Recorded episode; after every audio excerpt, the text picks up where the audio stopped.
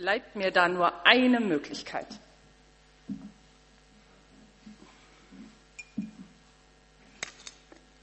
Roter Saft von meiner Schwiegermutter aus ihrem Garten, alle Früchte, die sie da so findet.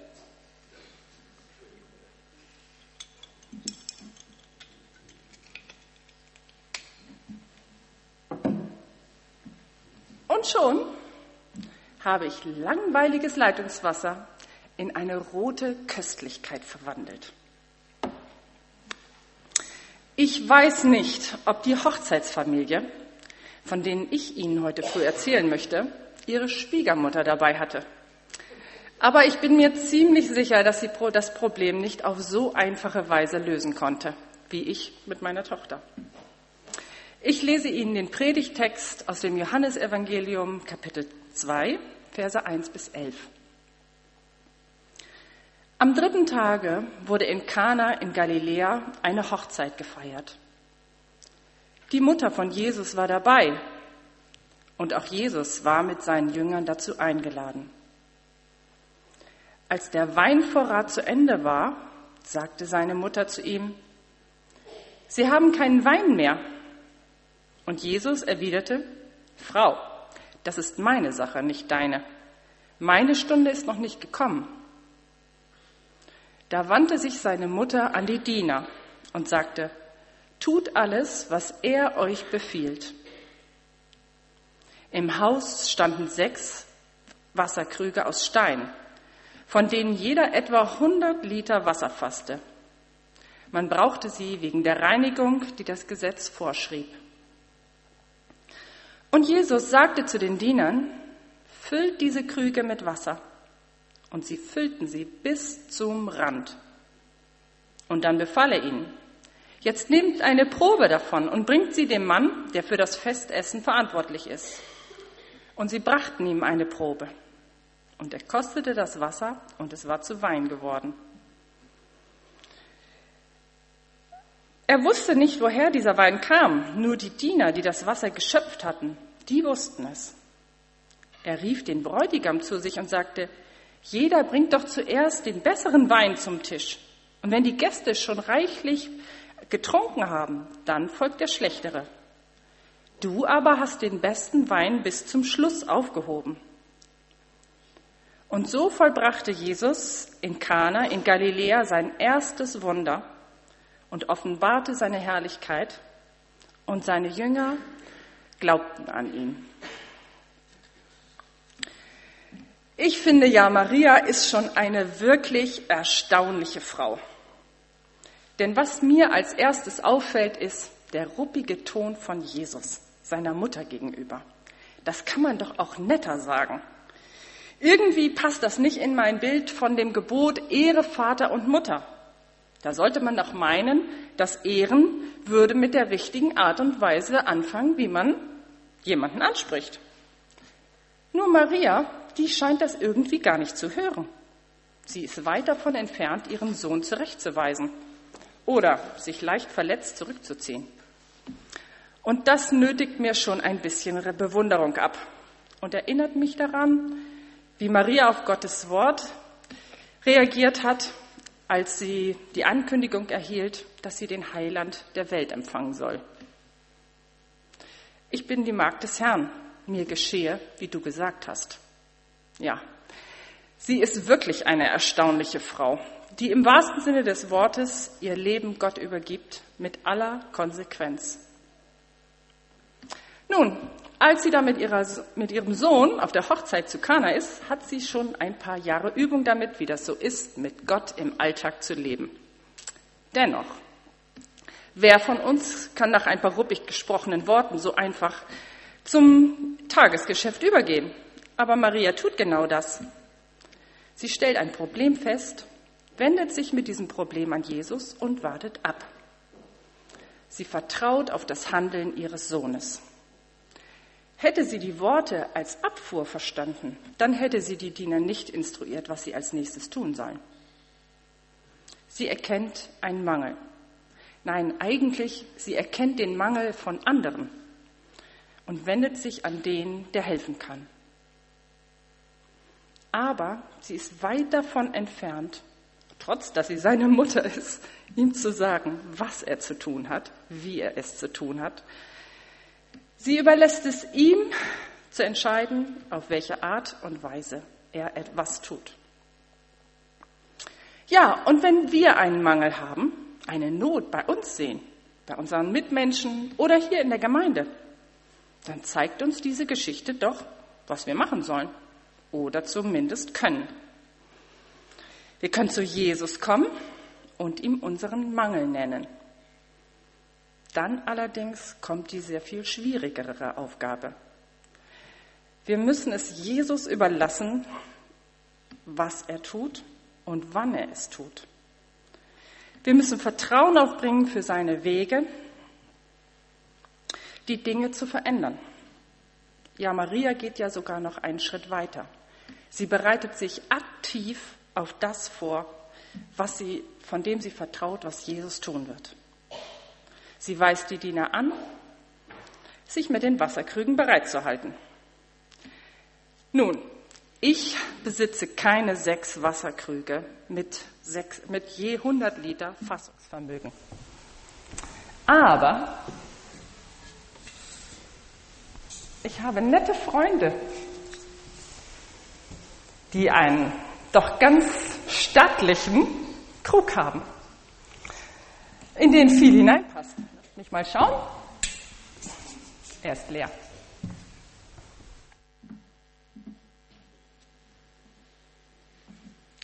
Nun meine Frage an Sie. Haben wir heute Mangel? Fehlt einem von Ihnen irgendetwas? Wein brauchen wir ja heute nicht. Wir feiern ja nicht Abendmahl, auch nicht Hochzeit. Wir feiern Gottesdienst. Wir feiern Gottes Dienst. Sind Sie denn heute Morgen hierher gekommen, um zu dienen? Ja? Ja, dann habe ich Glück gehabt. Und ich glaube, Sie auch. Es gibt hier heute nämlich was zu tun. Wir bringen heute unser Wasser zu Jesus. Denn er fordert uns auf, zu ihm zu kommen. Und er weiß das ganz genau, dass wir nur Wasser schöpfen können. Ich frage mich nur manchmal, ob wir wohl so bereitstehen wie Maria und diese Diener. Die warten auf sein Wort, seine Ansage. Nun, ich mache einfach mal einen Anfang und bitte euch das dann mutig mitzumachen. Wenn ich zum Beispiel so an die Jahreslosung denke, nehmt einander an, wie Christus euch angenommen hat zu Gottes Lob, ach, dann fällt mir als erstes ein, uns fehlt oft die Liebe.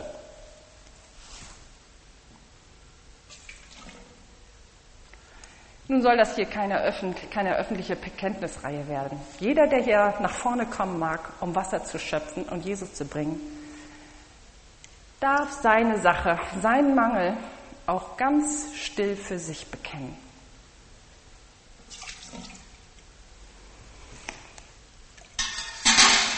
Ich lasse ein kleines Lied laufen und lade euch ein, zu kommen.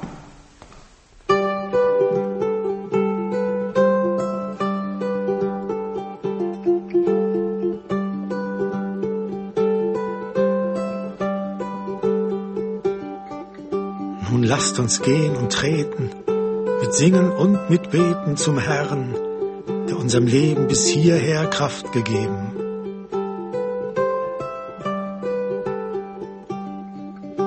Wir gehen dahin und wandern von einem Jahr zum anderen, wir leben und gedeihen vom Alten bis zum Neuen.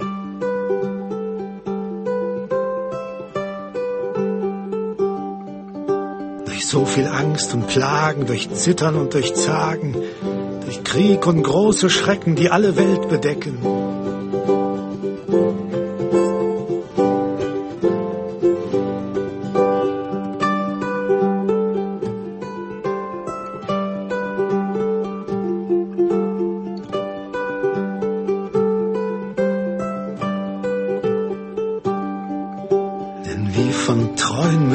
Schweren Ungewittern, die Kindlein hier auf Erden mit Fleiß bewahret werden, also auch und nicht minder, lässt Gott uns, seine Kinder, wenn Not und Trübsal blitzen, in seinem Schoße sitzen.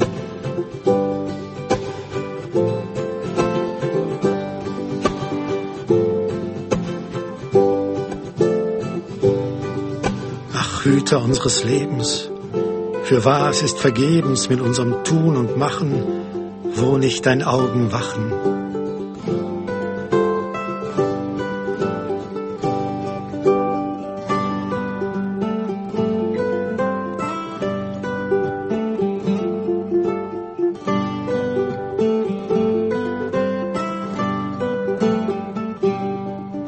Gelobt sei deine Treue, die alle Morgen neue, Lob sei den starken Händen, die alles Herzleid wenden.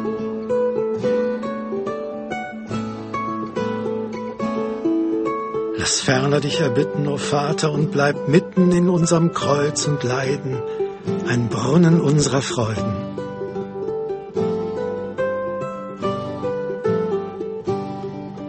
Gib mir und allen denen, die sich von Herzen sehnen nach dir und deiner Hulde, ein Herz, das sich gedulde.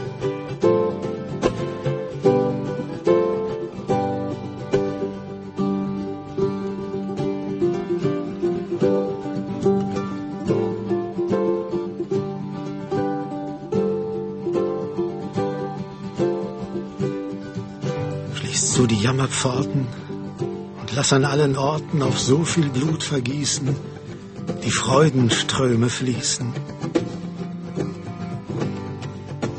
Sprich deinen milden Segen zu allen unseren Wegen, lass Großen und auch Kleinen die Gnadensonne scheinen. Sei der verlassenen Vater, der irrenden Berater, der unversorgten Gabe, der Armen Gut und Habe.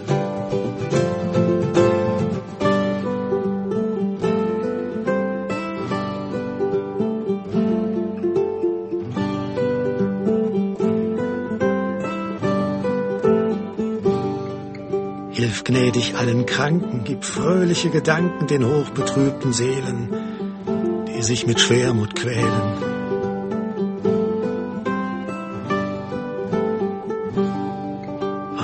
Endlich, was das meiste, füll uns mit deinem Geiste, der uns hier herrlich ziere und dort zum Himmel führe.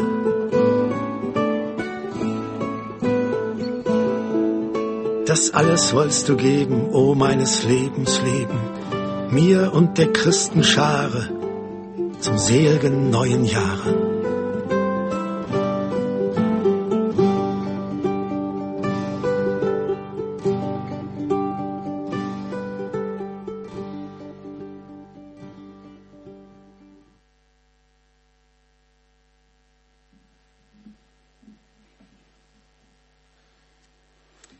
Nun, ich weiß es selber.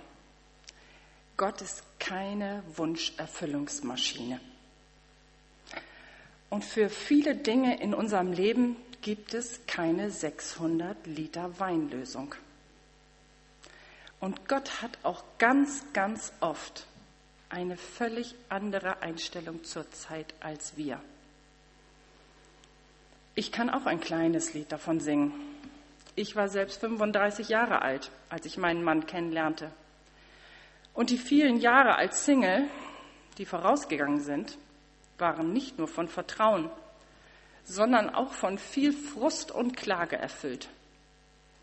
Ich wäre Gott schon dankbar gewesen, wenn er sich mir das vorher erzählt hätte, wie es ausgeht. Hat er aber nicht verraten. Stattdessen hat er die Zeit genutzt, meine Einstellung und meine Prioritäten zu verändern. Heute kann ich nur staunen, wie wunderbar ich beschenkt bin. Aber ich weiß auch um Menschen, die noch viel länger mit ihrem Mangel leben müssen. Und das ist nicht immer leicht auszuhalten. Unsere Augen können nun mal nicht sehen, was Gott im Verborgenen tut.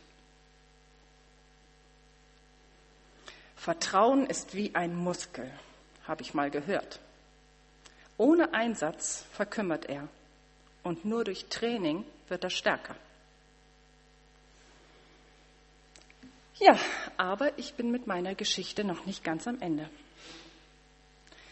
Ich möchte euch noch kurz die letzten beiden Verse nochmal vorlesen. Da erzählt, da steht in Vers 10, der Hochzeitsausrichter spricht zum Bräutigam, jeder bringt doch zuerst den guten Wein auf den Tisch. Und wenn die Gäste schon reichlich getrunken haben, dann folgt der schlechtere. Du aber hast den besten Wein bis zum Schluss aufgehoben. Und so vollbrachte Jesus in Galiläa sein erstes Wunderzeichen und offenbarte seine Herrlichkeit, und seine Jünger glaubten an ihn. Ich habe mir einige Stunden Gedanken darüber gemacht, warum Jesus nicht einfach ganz normalen Wein gemacht hat. Schließlich hätten wir selbst darüber gestaunt. War ja sein erstes Wunder und es hatte noch kaum einer hohe Erwartungen an ihn. Ganz einfacher Landwein hätte es getan. Er hätte ja sogar noch etwas schlechter sein dürfen als der zuvor ausgeschenkte. Denn, was wir unserer Geschichte entnehmen dürfen, die Gäste waren schon ein bisschen angetrunken. Nein, das Wasser, das Jesus da in Wein verwandelt, wurde sehr guter Wein. Sehr guter Wein. Da hat es irgendwie bei mir geklingelt. Es hat mich an einen alten Text in der Bibel erinnert. Und da steht, und siehe, es war sehr gut. Na, erinnert Sie das auch an etwas? Das steht bei Mose in der Schöpfungsgeschichte. Da schuf, da schuf Gott die Welt und er fand es sehr gut, was er gemacht hatte. Ich glaube, es entspricht ganz einfach Gottes Wesen. Etwas, wenn er etwas tut, es sehr gut zu machen. Er kann nicht anders. Und ich glaube, er hat auch seine Freude daran. Und wenn wir einen Blick in seine Schöpfung tun, dann finde ich, kann man es an allen Ecken und Enden erkennen, dass das, was er tut, sehr gut ist. Nicht immer das, was wir Menschen daraus machen. Ja, und wenn er da Wasser in Wein verwandelt, kann es wohl einfach nur sehr guter Wein werden. Aber er sagt auch der Hochzeitsausrichter, du hast das Beste zum Schluss zurückbehalten. Das Beste kommt zum Schluss?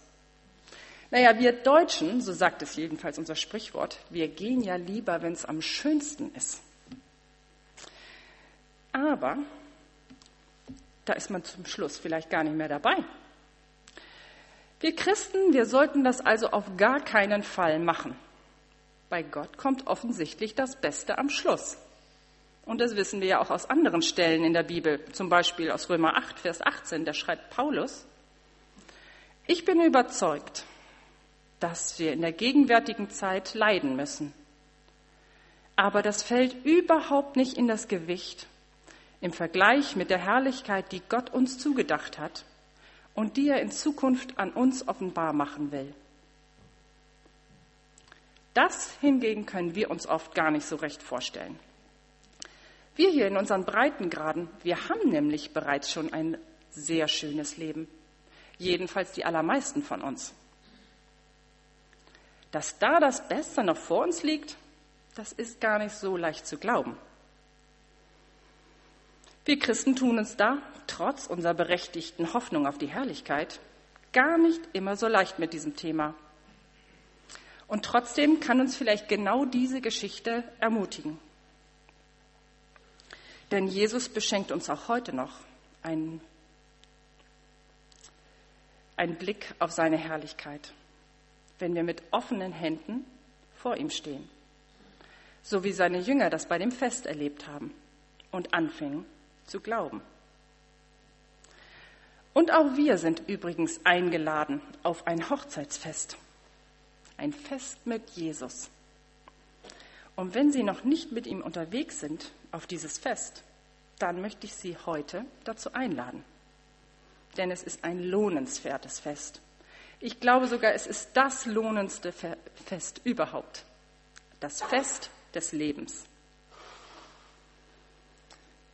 Und wenn Sie noch unsicher sind, wie das so ganz praktisch gehen kann, dann fragen Sie doch einfach einen von denjenigen am Kaffeetisch, die dieses Schildchen haben. Oder mich. Denn wir sind für alle Fragen offen. Aber eines möchte ich Ihnen jetzt ganz zum Schluss noch versprechen. Das Beste kommt zum Schluss. Amen.